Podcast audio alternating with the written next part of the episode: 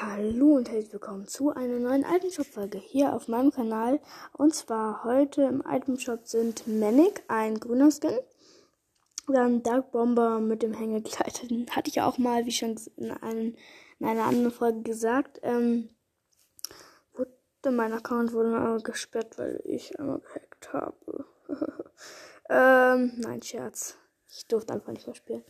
Ähm, Wildcard in Gold ist auch wieder im Shop verfügbar. Payback, nein, nicht Payback-Punkte, sondern einfach nur Payback-Skin heißt der. Und Maverick sieht eigentlich auch ganz nice aus. Oh mein Gott, Signature Shuffle ist im Shop verfügbar und Schattenboxen und Lama-Bau und so. Oh, so geile Tänze.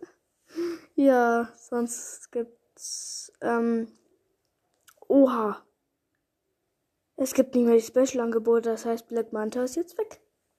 Habt ihr euch gekauft? Ja oder nein? Ciao.